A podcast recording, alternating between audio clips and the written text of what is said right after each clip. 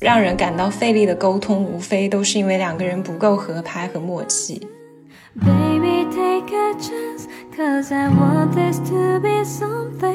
其实我觉得小溪就没有这么，有的时候他就没有那么就是 sensitive。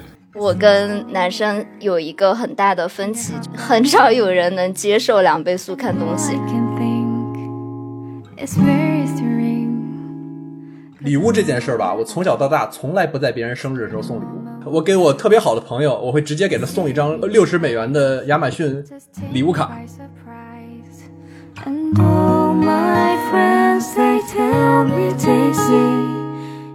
如果我们让认为性别是流动的话，那么我们回到刚才你们俩的观点，认为男女之间在这方面是不可性向是流动的，性别流动也是存在的。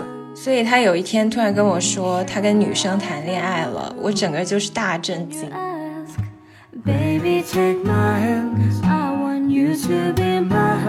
大家好，我是阿驼，我是小溪，我是央子。欢迎来到大俗小雅。大俗小说，三位生活在纽约、旧金山、海德堡打工人，每周陪你一起跨时差谈天说地。嗯，之前有听节目的小伙伴呢，建议我们聊一些恋爱的话题，因为最近呢，整个就是非常恋爱的季节，然后也是很多亲密关系的综艺频繁出现的季节。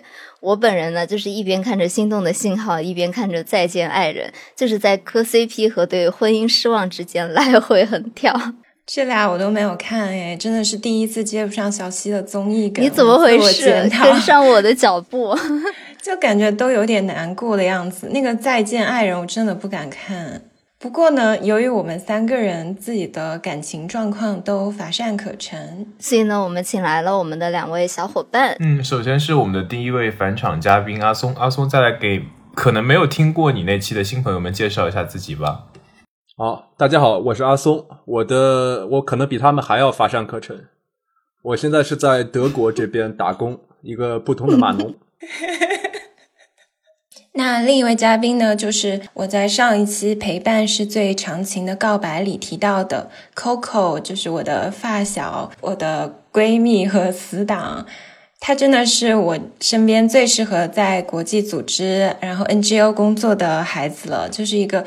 非常温柔、非常可爱的女孩子。那 Coco，你来自我介绍一下吧。好的，大家好，我是 Coco，我是央子的闺蜜啊，现在是一名国际组织的打工人。这还是第一次在这么多听众面前分享我自己的感情经历，好温柔哦。是的，这是一个超级软的软妹子。然后 有没有？我都反应不过来，Coco 跟我说他要叫这个代号。后来我说你为什么要叫这个代号？Coco 跟我说，因为他女朋友叫露露，所以今天的第一把狗粮。因为没有，我问他他想取什么，但他说如果是他，他会叫露露。那我就想说，那就取 Coco 吧，就听起来比较像，比较配。那不应该 Lulu Lemon 之类的吗？天哪，阿松，你知道你为什么单身了吗？请你不要到处抠抠，潮流需要抠抠。噔噔噔噔，在就不抠抠。终于有人愿意接阿驼一起唱歌了。对，那记得词。是的，那 Coco 呢？你来给我们介绍一下自己的感情状况吧，因为我也是经常被 Coco 喂狗粮。被我强行喂狗粮，我我跟我跟我现在的女朋友，也就是露露，我们是从研究，我们是研研究生的同学。然后一开始是特别好的朋友，我们当时刚认识的时候，呃，是在一一起上课，但是其实不是特别熟。发生变化的那个点是有一天我们考完一个 midterm，下了课，我就顺口问了一句有没有人想去喝酒，他就非常激动，他是一个特别能喝的人，然后他当时他呃压抑了很久，没有人陪他一起喝酒。于是，自从那一次喝酒过后，我们就发现彼此特别的聊得来，相聊甚欢。然后之后也是每天一起学习、吃饭，但是那个时候还完全没有，大家都没有想过会呃转变成恋人这样的关系。到后来是因为有一次我去了一个地方旅游，那个时候那个阶段就感觉到，哎，就因为一次小小的分别吧，可能就感觉到，哎，好像是互相的那个感情变味了，升级了。然后回来之后就确定了。想问一下，是谁先 approach 的谁呢？应该是他。Coco 不好意思讲，我可以来说一下。我觉得在这段关系中呢，因为 Coco 是一个非常软妹的人嘛，就像大家听他的声音也知道，所以他有一天突然跟我说他跟女生谈恋爱了，我整个就是大震惊。他真的非常不像，自己都没有想。他和他女朋友在一起，然后一路走来，他女朋友。露露非常的爱他，宠溺吗？他可能对对我的感情比较多一点。就有一个细节，当时露露还从美国飞过去，就特意去找他，而且去找他的时候，Coco 非常奇葩的，前几天还不在，就把人家晾在那儿。当时其实呃，我们有因为地恋感情不是很顺利，但是他就飞过来啊找我，就是现在的状态就是特别的舒服，有的时候就会觉得呃很难想象在跟一个男生相处的时候会有跟女生相处这种舒适度。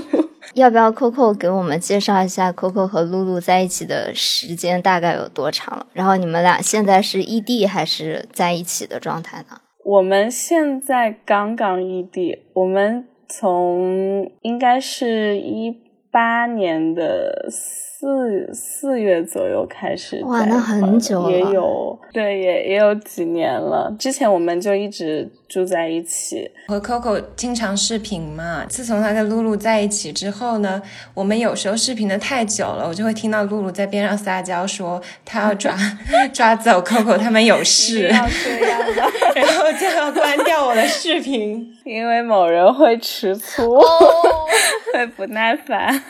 你还问我身边是不是有小朋友？我说不是。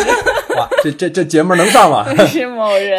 那我们聊完了甜蜜的爱情啊，我们来单身阵营的代表阿松，你要不要给我们介绍一下你自己的单身时长？这是一个开放的讨论嘛？那我们就是要非常多多元化的状况啊，就是有在恋爱中，他希望有单有男有女，他希望有不同状态的朋友来跟我们分享自己的经历。呃，我差不多。就像 Coco 说，他是从一八年嘛，我差不多从那时候开始单身吧，非常自然。嗯，大约三四年左右了，这样子。就是因为我我看你在相亲市场应该还挺有竞争力的，那为什么会这么长时间都是空白期呢？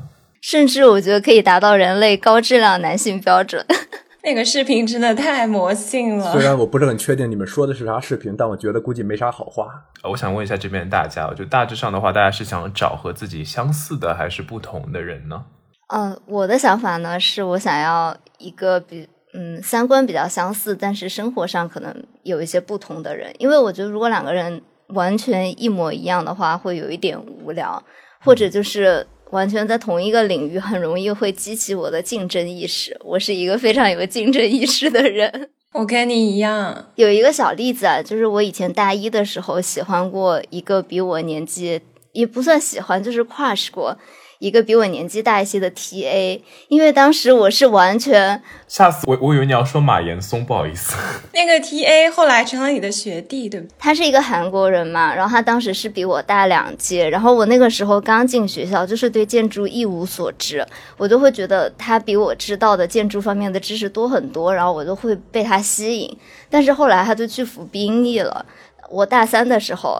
他就又回来跟我一起读大三，然后我们两个好死不死还被分在了同一个 studio 里面。然后那个时候我就觉得怎么样是吧？我就是班上的 A，他就是班上的 B，我瞬间就对这个人下头了，因为我真的是一个很容易。所以你的竞争意识超过了你对他的爱情。就如果他还不如我的话，我就会不喜欢。简单来说，就是你一定要希望找一个就是在某方面能比你强的人，这样子吗？就如果说我们俩在完全不同领域的话，我就。就无所谓，因为我不知道他到底强不强。这样的吗？小蜥蜴的心理更复杂一些，他一方面想找比他强的，但另一方面，如果那个人真的比他强，小蜥又会想我要跟他比，我要努力 努力再努力。我的情况完全相反，我跟我跟露露，我们都是在同一个行业，甚至我们在一同一起工作过。还应聘一个公司，我们会对，但是后来我我是觉得，就是在一起竞争是会影响感情，所以对我也如果以后的话会避免就是在一块儿工作。因为我们这个行业很多那种学术很厉害的人，夫妻是一起写书的，对我就很难想象这样的情况发生。对，而且如果两个人都是教授的话，除了在你拿到那个终身教职之前都要迁徙嘛，就是要不断换地方。如果两个人都是教授，就意味着要长期分居，嗯，或者一个人就要牺牲，为了另外一个人的职业发展。但是这样的学术 couple 好像还挺多的，在我们行业。评判强的标准是什么？你的评判强的标准就是在你这个行业，它的建树比你大吗？还是怎么说？就如果两个人是在同一个领域的话，我很容易就能比较啊。就比如说，我画的图比他好，还是他画的图比我好？可是我觉得，虽然他比如说在这个行业的建树可能会，比如说不如你啊，但是说不定在其他地方他会有比你厉害的地方啊。但这个就是相当于他人生主要的方向嘛。他如果主要的方向还不如我的话，我可能就会觉得有点没意思。好吧，我有点不太能理解这个事情。但这里顺便提一下，之前啊，我发现。我和阿松居然是同一型人格，我们俩都是 INTJ，我真的是完全没有想到，因为在我的心目中，我以为我跟阿松是完完全全相反的人类。你看，这就说明那个十六型人格并不是很靠谱，对不对？你看阿松也不同意这个结论。十六型人格挺靠谱的，我觉得那个可以帮你 filter 掉很多就是跟你完全不搭的人。我们俩是同一型人格，但是还是不太搭。没有，其实我觉得你们俩有像的地方，哎，真的。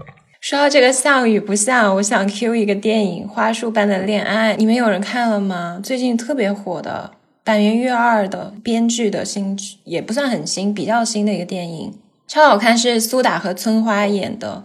其实它里面就很能讲到这个像与不像的问题，就是人到底应该跟自己很像的人在一起，还是这个根本就不是很重要。它整个故事就是一个文艺青年能想到的最浪漫的爱情，但是。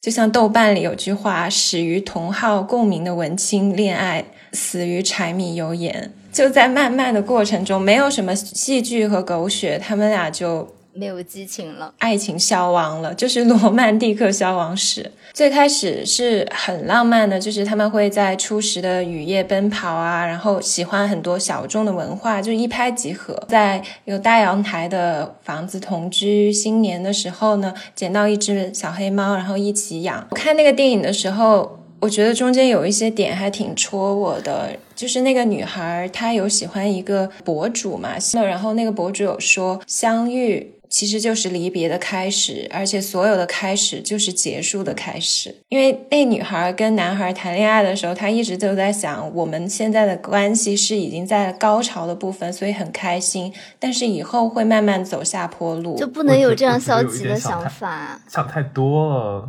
他们俩是这样，就是最开始他们喜欢同样的作家，然后追一样的漫画，但后来他们毕业了以后就要找工作嘛。我印象最深就是他们后来有一次去逛书店，又提到他们当年一起都喜欢的那些作家的书。就那个女孩，她还在买那些作家出的新书，然后她转头看到苏打演的那个男主就在那里翻人生成功学。哦就是一个人开始向现实妥协了，但是一个人还是在非常文艺的状态。所以说，他们这个矛盾的开始是因为就是这边出现的裂痕吗？很难说，就是一个慢慢窒息的过程。包括到最后面，他们片子的高潮就是说，他们想说，那就彼此都说分手。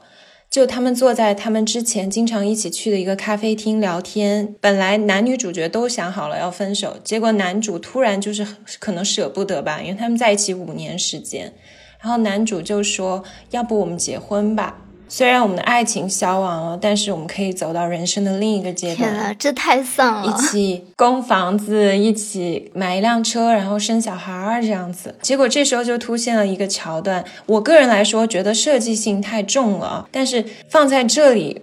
就很能解释男女主角最后没有走下去，就是他们看到有一对学生情侣坐在他们边上，然后两个人很激动的说：“我也喜欢这个小说，然后我也喜欢那部电影，就很像他们五年前刚在一起那的样子。”嗯哼，然后那女生就觉得哦，原来爱情是那样的，我不应该最后面妥协，然后这样结婚。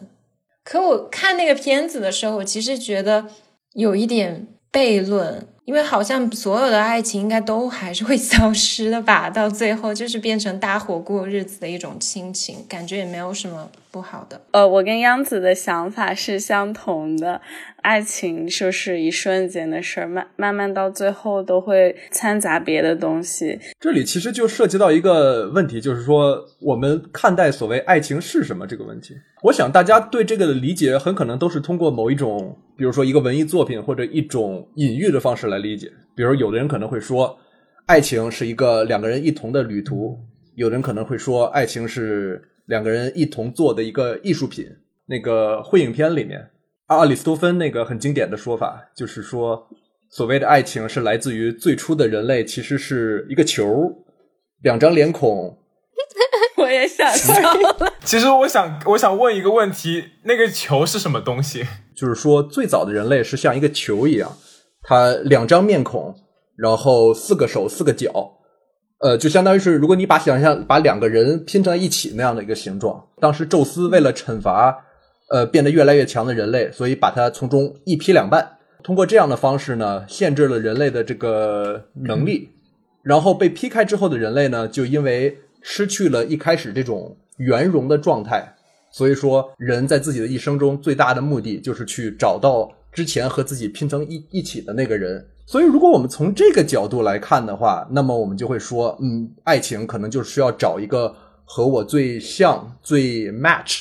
这样的一个人，也像是刚才央子讲的这个电影里面，实际上他就是通过，呃，我的文艺品味，我的一些在艺术上的感触力等等这些方式来决定我和人是否 match，或者呢，还有更简单粗暴的，比如说我们现在在交友软件上，就是一张照片，我来决定我跟他是不是 match。match 这个东西好像现在被我们过于的强调了，作为了爱情的最主要的一种成分。我居然有一次要同意阿松的看法，我从根本上觉得两个人组成一个球的这个理论我不是很接受，我是觉得每个人都是一个球。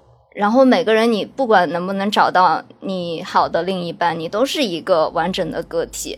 然后当两个人都是完整的个体的时候，然后你再遇到一个非常完整的人，然后这样你们俩才能成就一段很好的关系，而不是说我因为缺少了什么东西，我要非常饥渴的去寻找我那个缺少的东西，我希望别人帮我填补什么东西，我才能成为一个完整的人。我想再说一下，我刚刚说的那个电影《花束般的恋爱》，其实它那个片头是一个什么场景？就是这两个前男友、前女友他们重逢了，跟各自的现任，然后这时候他们看到边上有一对男女在分耳机，用一副耳机听歌，然后他们就回想到他们刚想表白的那一天，他们也这样做，分耳机听歌，他们隔壁正好坐的是一个调音师。然后就跟他们说，你们其实这样做是错误的，你们听的都不是一首歌，你们这样是毁掉了一个调音师的成果，因为两个耳机声道是不一样，对。对，我就看到豆瓣有一个影评，让我觉得感触很深，就说爱情其实就像耳机听歌，不要一左一右拿来分享，这样两个人听的是完全不同的曲调。在爱里面，应该双方各自戴好自己的耳机，只要知道此刻眼前这个人在和我听着同一首歌，类似于这样的陪伴就够了。我觉得就是每个人是一个独立的个体，很多时候去分享。其实也没有那么有必要吧。就像我看这个电影的时候，我不知道是不是我老了，就是我小的时候，可能十几岁的时候去看，我可能会很感动他们最开始恋爱的那个过程，我觉得很浪漫。可我现在我就觉得，我喜欢这些，我不用跟人分享啊，嗯讲出来就没那个感觉了。嗯，就你懂就可以了，我不需要跟你讲。互补的理解，我觉得是，比如说，虽然两个人可能是独立的个体，但他就两个人在一起的时候，可能会产生一些相乘作用。然后我觉得就是所谓的“一加一大于二”吧，可能是相乘作用会带来一些比两个人单独个体在一起的时候更多更有趣的东西。嗯，我已经能够脑补到，因为我妈妈会听这个节目嘛，她如果听到我在这里。打引号大放厥词，他心里肯定是呵呵我，心想你小屁孩都是理论家。对我前几天还跟小七吐槽嘛，因为最近不是那个披荆斩棘的哥哥很火嘛。然后因为言承旭和杉菜那个梗嘛，我就翻出流星雨来听。我也想到小时候，我很爱听流星雨。我妈妈每次听那首歌，听到就要跟我说：“没有肩膀给你靠哦。落在我肩膀。”流星雨里面不是说什么让你的泪落在我肩膀吗？对啊，对我妈就说没有这种事。我现在想到，我要想到流星雨，我只能想到朱孝天那个脸，非常的好笑。你你是在想让我们 Q 你现在的发型很像朱孝天吗？那我明天去剪头。那既然我们说到了这个外形的问题，我们要不要每个人列举一个理想型的长相？这个太难了，你这个太难为对你这个我了的是真的难为我，因为我根本就不认识几个明星。我今天看到阿驼的答案，我要笑死。要有一个起承转合，你们先讲完，我再那阿松讲这个先讲，阿。松正经一点。啊，这个这个问题我是属于没法正经回答的。就像我说的，这个我我对这方面不是非常的看重。一是这个，二是我也很难举出一个例子来。还是你们来吧，这就是为什么我单身，对不对？我单身四年了，就是跟这个有关系。我有自知之明，你们先来。那 Coco 呢？我我的答案很明显啊，我都已经有对象了，所以我的理想型当然就是我的对象。所以是那个露，啊不好意思，我也想要这样的女朋友，好吗？昨天 Coco 跟我说的时候，我说你有对象，但是你还是可以欣赏美呀。然后他说没有，我就是我女朋友 就是我的理想。哎，可是可以可以可以透露一下，你女朋友长得就是像嗯什么类型？嗯、什么可爱型？她就是比较，我发现我比较喜欢甜的还是比较她她可以比较可爱，也也有的时候也挺帅气的，就是在外面非常的帅气，然后对你都很可爱没。错。不说长相取向嘛，就是我很喜欢的一个形象，说但是要性转版哦。我喜欢风四娘，哎，你们知道吗？不知道就是《萧十一郎》里面那个。要不小溪你先说吧。哦，突然把我问到了。我我知道那个第一那个曹什么的，然后那个崔胜贤 plus 那个叫什么，还有一个谁？小田切让，连续出现了好几个我不认识的名字。哦，你快去看这个《花束般的恋爱》，小田切让有在里面演。我小时候的理想型可能是像小田切让这样，年纪大一点就会希望是他有一颗小田切让的心，但是他的外形比较规整一点的小田切让。小田切让外形哪里不规整了？我就是好好洗澡、好好剪头的小田切让是吧？那他就不是小田切让了。对啊，他小田切让的魅力来自于这个。他的 style 不就是流浪艺术家吗？对，但是我希望他是那种卖画卖的比较好的艺术家。你这懂我的意思吗太？现实了。我找到那段话了，就是我很喜欢风四娘，如果他是个男的也会很好。嗯这一段话是这样的，他说：“骑最快的马，爬最高的山，吃最辣的菜，喝最烈的酒，玩最利的刀，杀最狠的人。他懂得在什么样的场合中穿什么样的衣服，懂得对什么样的人说什么样的话，懂得吃什么样的菜时，喝什么样的酒，也懂得用什么样的招式杀什么样的人。他懂得生活，也懂得享受。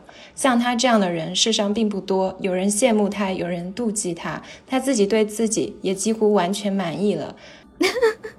这是他的那个小说开头嘛，介绍风四娘出场的时候，我就觉得她是一个出场自带 BGM 的女人，就我喜欢这样的人。但感觉如果这个是男生，会不会是一个很能给你一个家庭的男生？但你看那个小说里面，他其实他为了自己爱的人，愿意放弃很多东西。我小时候读《萧十一郎》就觉得。男人啊，都是看脸的，最后还是选了沈碧君。但是我觉得沈碧君那个角色特别单薄，跟风四娘比。那我们阿驼呢？哆啦 A 梦，哆啦 A 梦可还行。对啊，你的梗是什么？我喜欢狸猫，可是哆啦 A 梦很圆，狸猫很尖哎。对狸猫系的长相。你喜欢长得像哆啦 A 梦的？好好好，狸猫系。我喜欢 Colin Firth，、哦柯林叔。哎，我小时候也会喜欢他哎。Coco 知道，我们当时我在英国的时候还去看了那个 BJ 单身日记三上映，哦我也看了。对，他他好有安全感。还有 Kingsman 里面，他的名言是 “Manners make a man”。嗯，哦，是他呀，那我知道了，我终于可以加入对话了。你喜欢他吗，阿松？就很帅嘛，确实。就感觉二军王好像突然变四军了。就是他的那个他的那个做派做派非常的帅。他是那种适合结婚的人，对，就是 gentleman。举手投足散发出帅气的感觉是吗？我实在没有想到是柯林叔唤起了我们五个人共同的话题。那生活方式这种，你们有什么标准吗？就是偏好。那我们先一点一点开始聊聊这些期望哦。我觉得一点很重要的就是可以吃到一起。比如说我和小西、央子的口味就天差地别。虽然我很喜欢烤肉和炸鸡，但是就是可能是最近年纪变大的关系吧，我觉得我可能越来越喜欢吃清淡的东西，没有用很多调味料的食物，我就觉得挺好。哦，真是个健康自律的孩子呢。想到前两天我邻居送了我一大罐自制的油泼辣，我就喜欢这样的邻居。我也是。哎，我忽然想到，就之前我看那个，就 New York Times 还有个什么 Thirty Most Disappointing Under Thirties 嘛，就是三十岁以下最让人失望的三十个选对，这是玩那个福布斯的梗了。福布斯不是现在很多人都想要去竞选那个。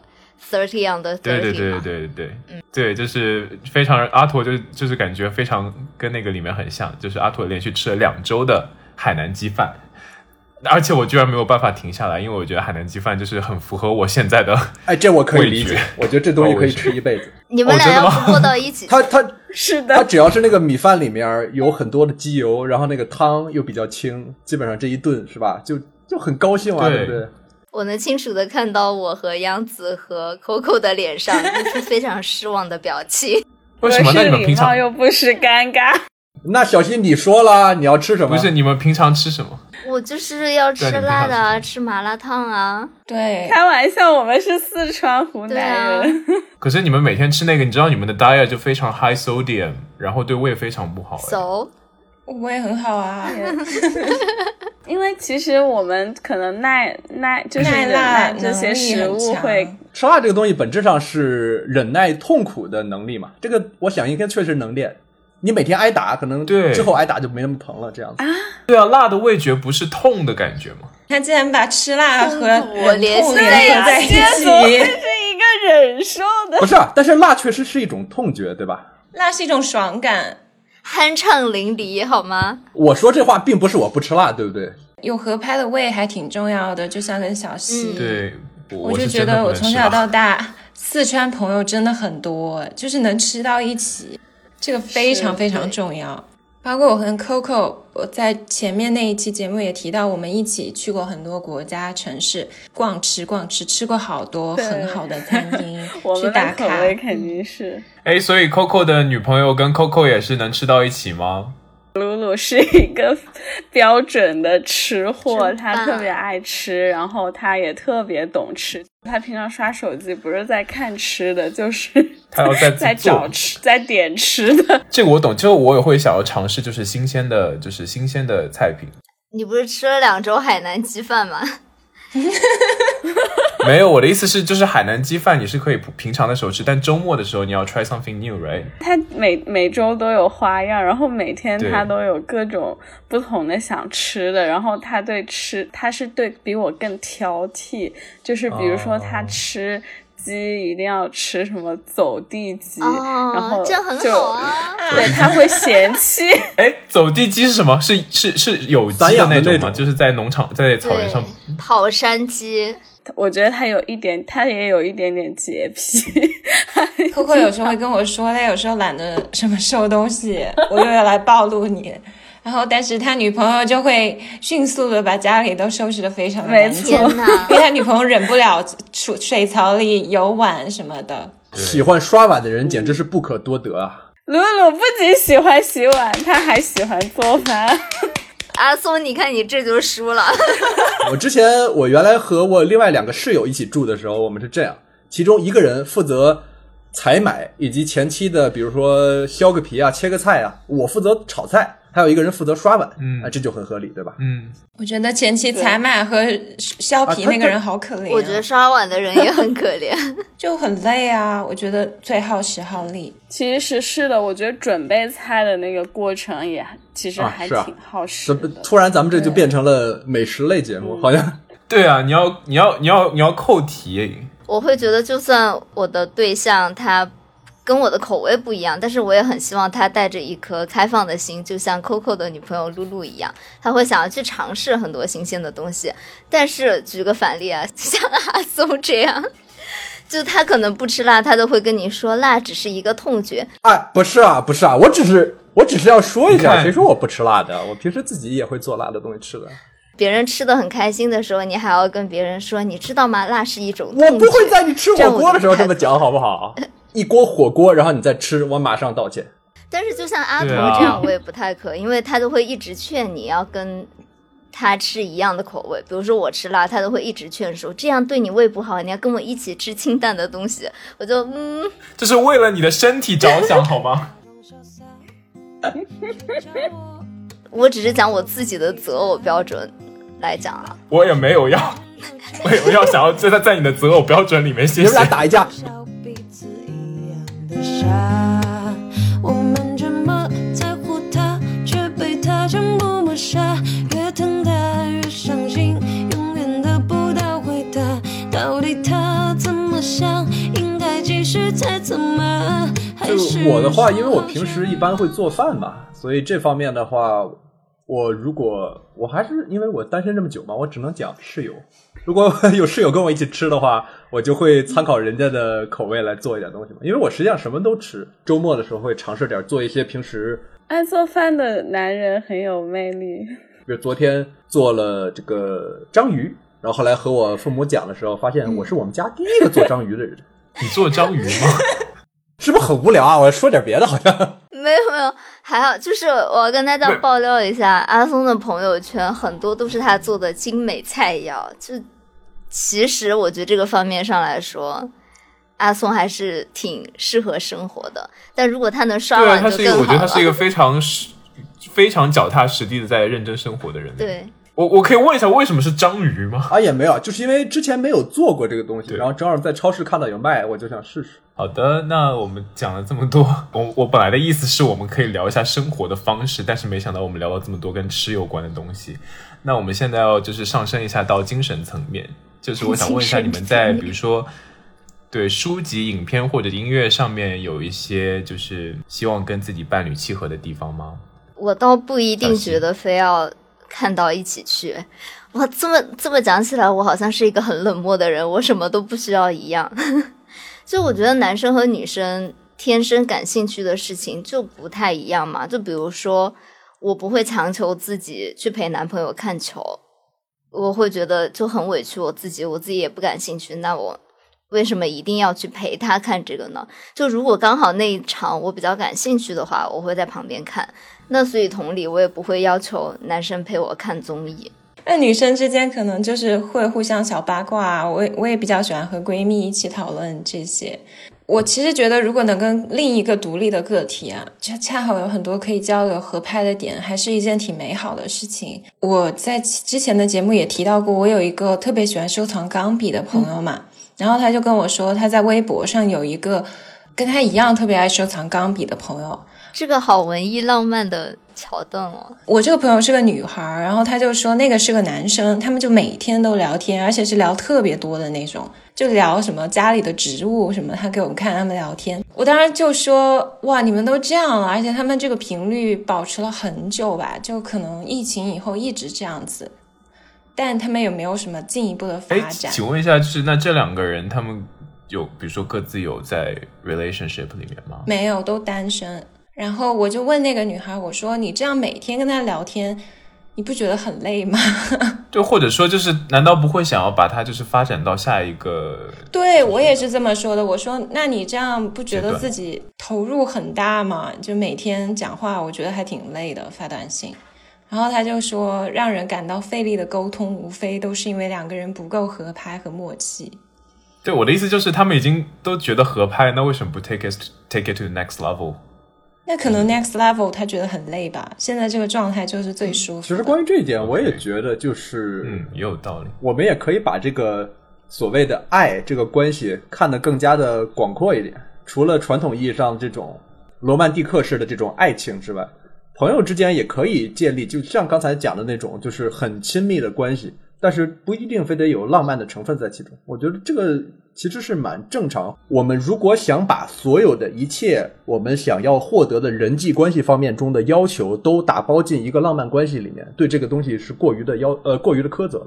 话是这么说，可我觉得异性还是有差别的。如果两个人都单身还是可以，但是比如说我个人吧，如果我跟一个男生很聊得来，但是这个男生是有女朋友的话，对，不会跟他这样聊天，我故意保持距离，我觉得不一样。就算是两个人都知道没有任何那种成分，但还是人要保持距离。换位思考吧，你要站在他女朋友的角度去对对对。是有道理的，多少还是会有一点就是在意的地方在那边。是，我觉得还是不太好吧。另外，就我刚刚说的那个磕 CP 的快乐，不知道大家最近有没有看那个《我在他乡挺好的》？有有有，其实是小西安利给我的。果然，女孩子更 你看吧，这完全充分体现了很多事情你没办法跟男生交流的，就是天然的，就是大家感兴趣的事情我们不一样我们看。这一点我也不同意我认为这个东西我不看，不代表你就是，如果说我的一个女性的对对象，他可以跟我讲，还是可以聊的果他可以把这个东西讲的很有意思，或者这东西本身很有趣，我可以感受到快乐。对啊，你你你想，就是那些电视剧里面，就是拍来拍去都是那些东西，然后你看这个论调就让我很不舒服。什么叫电视剧拍来拍去都是这些东西？每一个 CP 不是它有自己都是讲的人类的。人生啊，但是你可以把人生跟我们分享啊。对，但是比如说我跟央子和 Coco 都看了，那我可能说两个字，他们就马上 get 到我要聊的是哪个，然后就很快这个聊天的速度就会发展下去。那如果我要跟你们讲，然后你们完全没有看过这个剧的话，那我还要先给你讲前因后果，整个整个故事的发展，然后再讲到为什么我觉得这个细节很触动我。就可能对我来说的话，我觉得那样反而是更有趣的。我是那种喝多了会花两个钟头给人讲一部一整部动画的人那你要看听的人愿不愿意听啊？啊，对吧？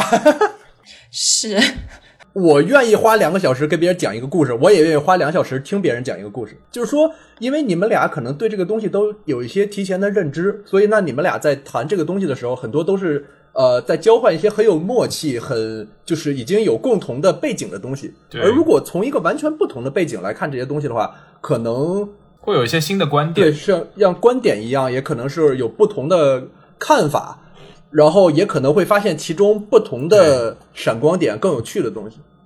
比如我举个例子吧，我我不知道你们是不是这样，现在很多女生可能都很喜欢看那种耽美剧，有举手，哦，我们没有。没有。你看了《山河令》啊？我看了，对吧？有人看对吧？哦，举个例子吧，就是我我我最近我在读那个《维特根斯坦传》，其中其差不多有一章，差不多一百多页的篇幅，都是在讲维特根斯坦和他一个比他年轻很多的学生之间的同性恋爱情。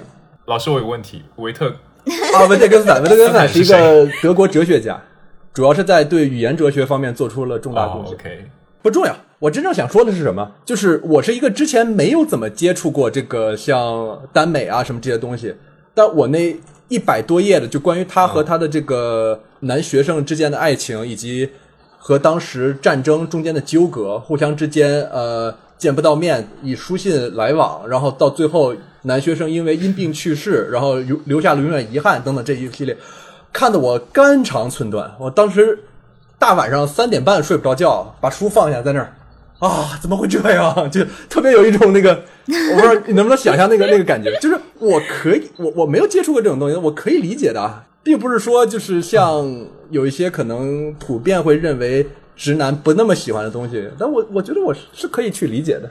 阿松，我想送你两句话，就是打开你新世界的大门好吗？信箱是流对动。我知道，我知道，不是他的意思，就是说他可以就是也跟你们一起聊这些东西，然后介绍一些别的观，就是别的想法。像你说的嘛，如果我们让认为性别是流动的话，那么我们回到刚才你们俩的观点，认为男女之间在这方面是不可性向是流动的，性别流动也是存在的。性别也可以流动。没有啊，没有啊，小西性别是流动的呀，你不知道吗？小西以前是个男孩子，对对对，我流动了。所以说，我觉得就是从这个点上，我们再往回看，就是我们如果一定要认为就是男女之间在这个方面就是无法互相理解，我觉得可能是反而错过了一些东西。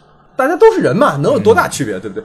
而且我觉得，如果对你的伴侣的话，你会比平时普通来说更有耐心，更愿意一点。可能你本来不感兴趣的事情，为了这个人，你也会想要去。有某些人戳到你的一些点，你是会记很久的。就比如说，我前两天发了一个微博，就是分享《水星记》，我会觉得这个词非常美，这不是我给听众唱的歌吗？因为这个专辑名字我也觉得很美，叫《飞行器的执行周期》。我就发这个微博以后，就有啊、呃我们的听友回复我，然后就说郭顶另外一首歌《凄美的》也很美我也。喜欢。嗯等我找到你，试探你眼睛。就他还有说张枣的诗啊这些，我当时就觉得这样的一些互相交流的小的 highlight 那种高光瞬间还是挺美好的。完蛋了，我回复样子的是为什么你手机的字这么大？不是，其实我觉得小溪就没有这么，有的时候他就没有那么就是 sensitive，你知道吗我？就是一个直男思维。到底该如何说破？告诉我，你在想着什么？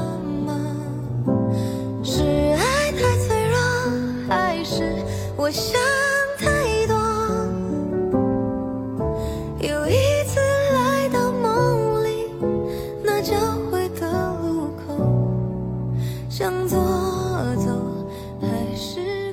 还要记很久了，是我大三的时候，我有个朋友跟我分享巴赫《Air on the G String》，然后他就说，他每次听这首曲子，他就觉得内心很平静，can feel the universe，就是很简单的一句话，有时候你就会记很久。你会因为这样的瞬间而对一个人就是突然动心吗？看吧，不一定，但有时候有一些瞬间还挺美好的，比如说我说的那个“我在他乡挺好”里面磕 CP，我就觉得好像还是有一种荷尔蒙的那种心动的感觉。有一个小细节，我还跟小西说，小西居然说他忘记了。我真的 get 不到这个 CP，当时很喜欢那个白白，就是因为小红书里面一般大家都是发穿搭啊，然后发很多自拍嘛。但他作为一个明星，他每次都发一些很丑的那种食堂的食物，我就觉得他很可爱。请问很丑的食物是什么样子的？你去看那个小红书就知道，就是食堂盒饭，很油的那种。他就会拍那种今天食堂盒饭是什么饭，所以你 get 到的点是因为就是他比较，你是觉得他比较接地气，比较那接地气很难说，我就觉得他很可爱，就是有一种男生的感觉那种大男孩的感觉。然后我当时看到那个，我还转给小西看，你知道，小西就回了我很多个点点点，然后说我不懂。小小溪，从刚从刚刚这三个就是比较就是 subtle 的细节来看，你真的是一个非常可以列一下。因为他们他剧里和周雨彤是 CP 嘛，我也很喜欢周雨彤，就觉得周雨彤很美，然后有一点攻气的那种女生，我很喜欢。然后他有一次白白就发了一个周雨彤画的她的画，然后我就把那个帖子也转给了小西，你知道小西怎么回我吗？他说：“朋友，你怎么这么上头？你不对劲，你不你不对劲。”他就是小溪，真的很常会用，就是朋友你怎么这么上头？你你上头了，朋友。所以这段的主要中心思想就是央子说 A 很美，小西说啊这是什么东西？B 很美，不懂；C 很美，你这字好大呀不懂；D 很美，上头了吧你？这听上去像是一个没有情商的打野。怪不得你和阿松是一个人格。不不不，你平心而论，我我是这么说话的人吗？我比他强多了，好吧？考虑我还以为今天要处刑的是我的，看来另有安排。不愧是用两倍速看所有啊真的女子。小新，你这个是不是交代一下？我觉得这个行为真的非常变态。真的吗？我就是看所有东西都是两倍速。我来爆料一下，之前我看过小西曾经一点五倍还是两倍的时候放音乐节目，放那种唱歌的，我这这这这简直太变态了！怎么会有这种人？那个音乐节目是可以的，但是比如说要你就是用一些就是深度思考去解决问题的时候，你两倍速肯定不行。比如说你看一个节目 tutor，是可以的。你习惯了生活在这个节奏里面以后啊，你就会觉得，就比如说我之前看就是那种街舞节目嘛，然后他们两倍速就跳得很燃，很有动力，就是你看了以后就觉得好有 energy。但是如果有一个人要一倍速跟你看的话，你习惯了那个两倍速，你又觉得他们跳舞都应该是这样你一倍速就觉得他们跳的是什么老？师，在我们上一集那个吉卜力的那些，就是比如说有一个版本，呃，不是不是，比如说有个九十让的演唱会，九十让的演奏会，请问你那个要用两倍速看吗？演奏会我就不会了，但是电影的话，我会。小溪，我觉得我建议你告别文艺生活。我其实有时候我都会困惑，因为小溪我我觉得他真的很忙，就是他要做很多事情，又要上学又要上课，然后每天还要通勤。但每一次他都是一出什么综艺他就看完了。我其实我也很好奇这一点，但是其实我很好奇，比如说我如果问你一些就是细节上面的问题，你全都答得出来我。知道啊，没有，但是我现在懂啦，就是他都用倍速看，那当然看快了对啊。，我不是说我不喜欢这些文艺作品，我只是一个需要信息量很大的人，在一段时间内给不到我这么多信息量，我就会觉得有点无聊了。我需要很多很多信息的刺激，就比如说我是那种可以同时干好几件事情的人。说回到亲密关系这个事情上啊，我跟男生有一个很大的分歧，就是很少有人能接受两倍速看东西。就比如说两个人商量要一起看一部电影，那因为我现在已经习惯了两倍速看一切的东西，你让我一倍速要慢慢的坐在那里看一个电影，它那个信息的，就是接受度满足不了我的需求了。那你怎么约会啊？去电影院？你这个我去电影院我是 OK 你去。电影院肯定不能两倍速啊、电影院我是 OK 的，但是坐在家里的话，就是如果能有两倍速的条件，我就会两倍速。你这个，我觉得其实跟亲密关系没啥关系，这正常人应该都受不了。你跟阿晨一起看综艺也这样吗？他有的时候会说他说的太快了，有点听不清。我的妥协，我最大的妥协就是一点五倍速。一点二五也不行吗？是是这样，我就是本质我是一个有点焦虑的人，我会觉得其实综艺这种事情是没有什么营养的嘛，我就希望我能快快的把这个看完，就完成这件事情以后，我可以去干下一件事情。看下一个综艺。我们我们是不是要不让 Coco 这种正常人代表来说一说话？跟露露在一起，我就没有那么多烦恼了。我们呃属于都很喜欢追剧看剧，但是我们喜欢的类型会有一点不一样。他追过所有的韩剧，我之前对韩剧就是那种不屑一顾，但是因为 哎，所以他最，所以他最近有看什么吗？最近《呃我们一起看了那个降什么降落。爱的迫降》爱的迫降，我们会互相安利嘛。我是比较喜欢那种悬疑啊，然后有一点心理啊、犯罪那种。他可能就觉得那种不太不够轻松，他他是那种很乐天派，他喜欢那种轻松无脑的。现在，嗯、不是呃异地嘛，我们也会就我们就会商量好，互相推荐，一起看书啊，一起看剧啊，这样。挺好的。我还和我另外有一个女生朋友一起 share screen 看电影。哇，你们都是好温柔、好有陪伴 感的女孩哦。既然说到这么多的综艺和剧啊，我觉得这还是有一个矛盾点。就之前我听到一个播客节目嘛，就有一个男生说他找女朋友的标准就是要找那种不能看综综艺的女生。我不知道阿松和阿土是怎么看这个问题。我会觉得有点被 offend 到的原因是，他用了一个非常单一的标准来评判这个事情，因为每个人是非常多面的嘛。就是我看综艺，但是不代表我是一个非常无脑的人。就是人有的时候你是需要接受一些无脑的信息的，那这可能是我放松的方式。哎，所以他的理由是什么？他当时说的理他说他跟这样的女生没有共同话题，他 prefer 我看书不相信的这个是我觉得人都是需要放松的。啊我觉得，嗯，我觉得可能这个男生非常的上进，非常就可能不想浪费时间吧。可以两倍速看啊。对啊，他可以，你不能要求其他人都和他一样一样永远那么紧绷紧绷，对吧？但但是话我们话别说得太满，但是我觉得说实话还是会有，他应该会找到这样的人。对，Coco 现在是在就在 defend 他的，给他露露做辩护。对，好啊甜、啊！Coco and Lulu sitting on a tree。就是关于刚才你说这个问题的话，我觉得是这样。就是刚才咱们在提到说这个理想型什么这些东西的时候，我讲不出来，也是因为这个原因。我觉得用这么一个不是很明确的东西来定义一个人，就像你刚才说的嘛，是一个蛮奇怪的事。那刚好啊，就其实我们录制节目的这个时间是七夕的后一天嘛。那刚好呢，就是七夕嘛，朋友圈就是你会看到，可能有几十个人突然炸出来开始秀恩爱，充满了仪式感。那我想问一下大家对仪式感这个是怎么看的？比如说啊，假如你七夕是有一个 date 的，你觉得是什么样的仪式感你是可以接受的？这个就其实在我看来，两个人都觉得好就好吧，因为我觉得就非要去朋朋友圈发个什么的话，倒也无所谓。吃顿好的倒是要的，比如说呃，会找一些呃买点更好的食材做一顿，放一部电影什么的，我觉得也就是蛮蛮好的。那你会要准备礼物吗？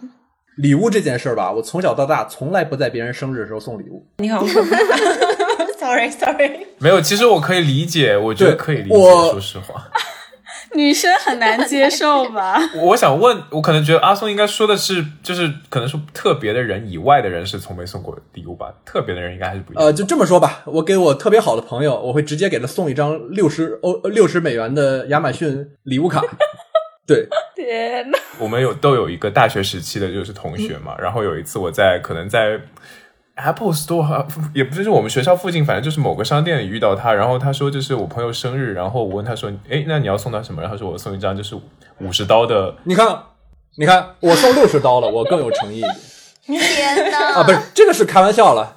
但是比如说，有时候会很熟的朋友，他过生日，我就直接问，我说你现在缺啥？我直接给你买了就好了。天会是一些特别特别没有仪式感的东西，比如说我朋友他刚搬了个新家，然后说呃想买点蜡烛，我说那好，我给买点蜡烛，直接给他淘宝上买完之后给他地址送过去就这样完事。我我觉得这就是属于没有仪式感的送礼物。为你鼓掌，Coco。我过生日的时候，我就跟他说，说我最近想换个枕头。他说好，给你买个枕头。就这样，我觉得这这不是很正常、很我给阿松解释一下，我为什么是特别不喜欢 gift card 这样的东西。我也不缺这六十块钱，我想要的这个礼物，想要过的这个节日，我比较喜欢的是一个惊喜，就是惊喜的感觉。我想要的就是你花了一点点时间、一点点心思来了解我，然后给了我一个惊喜。就算你没有送到我心坎里，但是哇，我不知道这是什么，但是我收到了，我就会觉得开心，是一个开盲盒的感觉。我上次送的那个空气炸锅被你们一通嫌弃，到现在你们用过吗？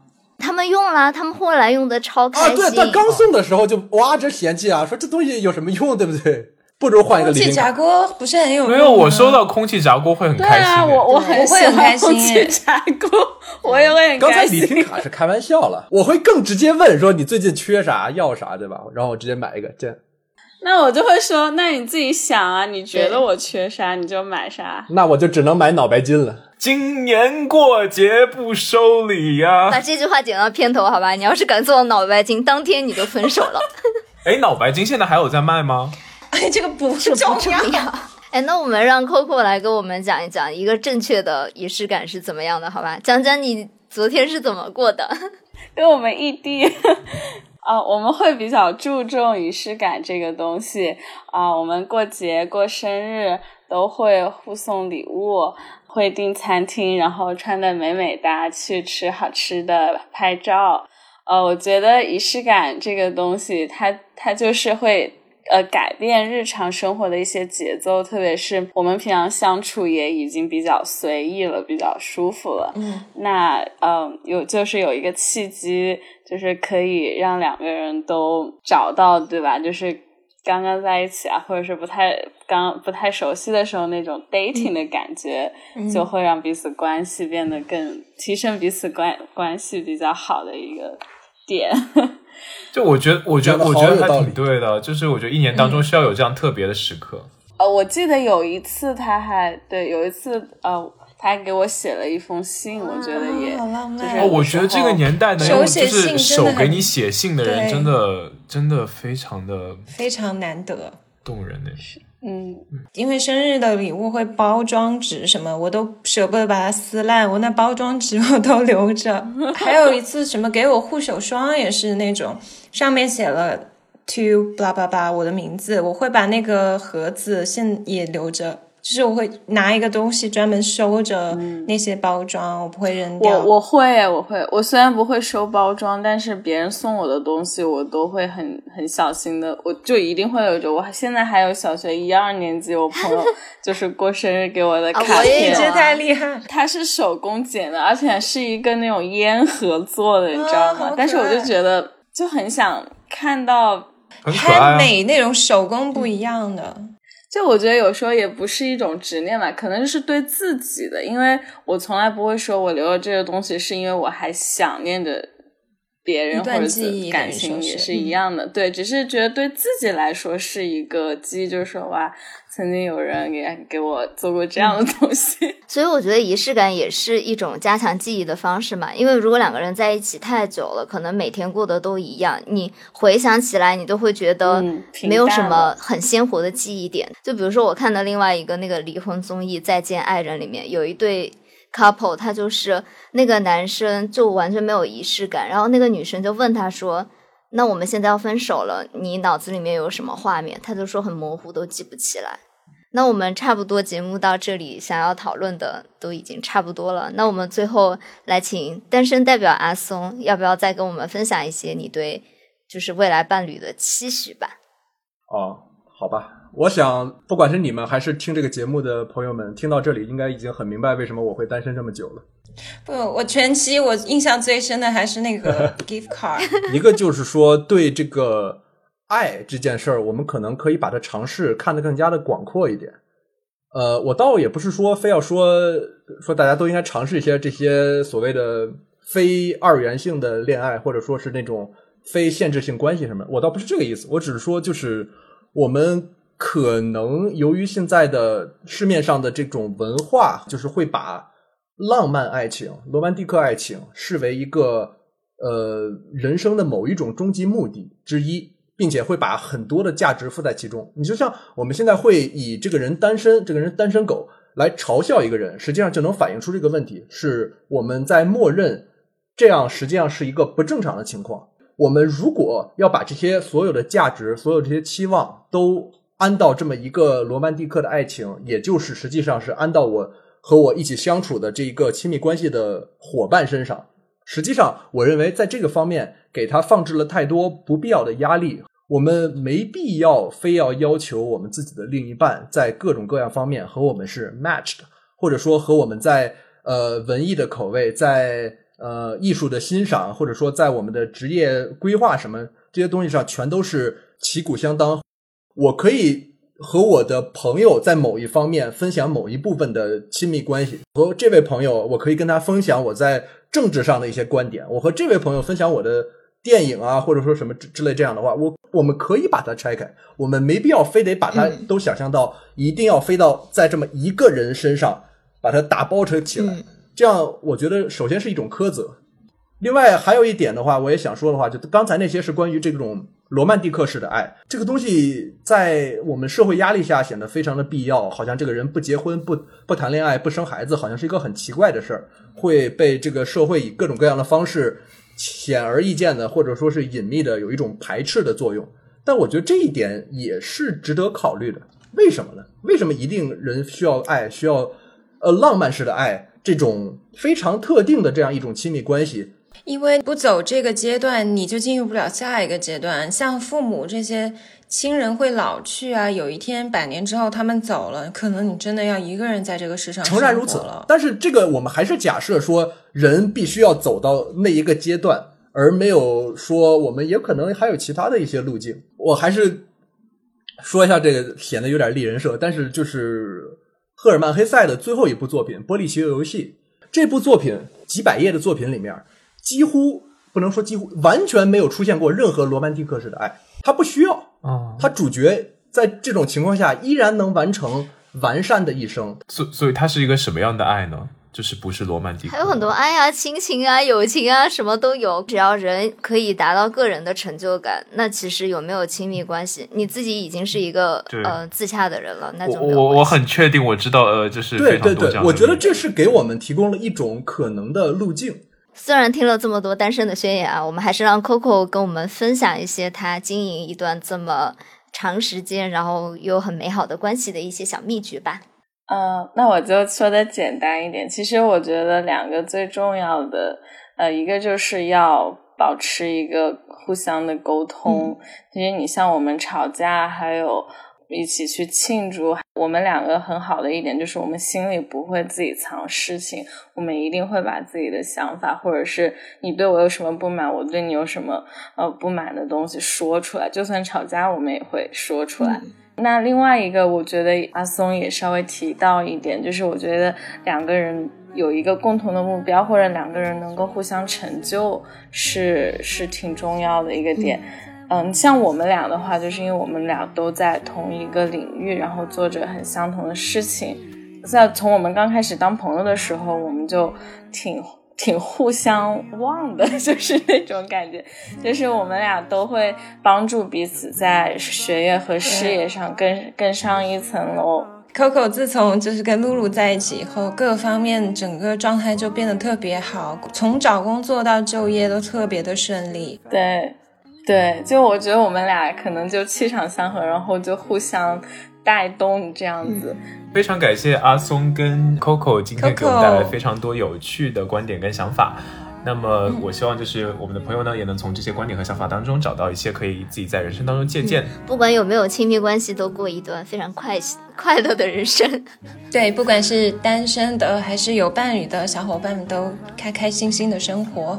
OK，好的，呃，那今天节目就到这里了，我是阿图我是。小溪，我是央子，我是 Coco。我是阿松。好的，那我们下周再见，拜拜拜拜。